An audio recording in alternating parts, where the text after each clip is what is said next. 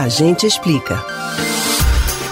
Deixar o automóvel particular em casa e utilizar outros meios de transporte. Essa é a proposta do Dia Mundial Sem Carro, comemorado no dia 22 de setembro. Você sabe como surgiu essa iniciativa? Entende a importância de usar de forma responsável os meios de locomoção? A gente explica.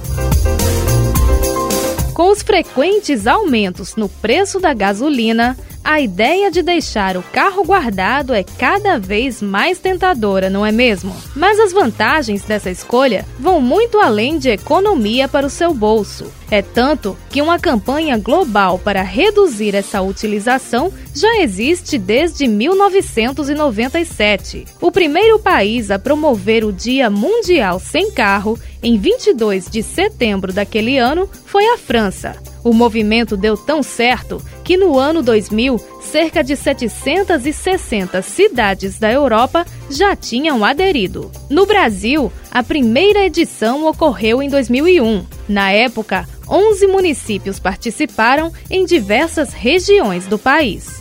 A campanha cresceu e, além da proposta de não usar o carro neste dia, os ativistas e entidades apoiadoras passaram a realizar eventos e ações de conscientização.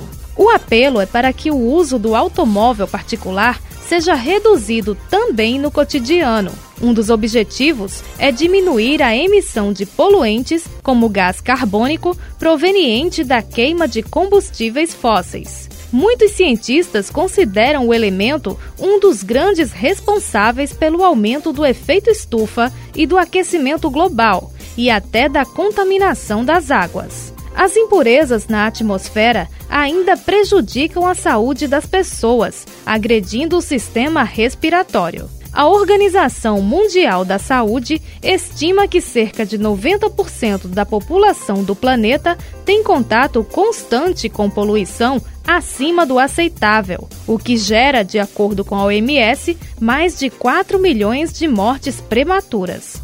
A redução do uso individual dos carros também se reflete em benefícios para a vida urbana, que ganha mais fluidez no trânsito. Para isso, é defendida a escolha por transportes coletivos, bicicleta e caminhada, sempre que possível.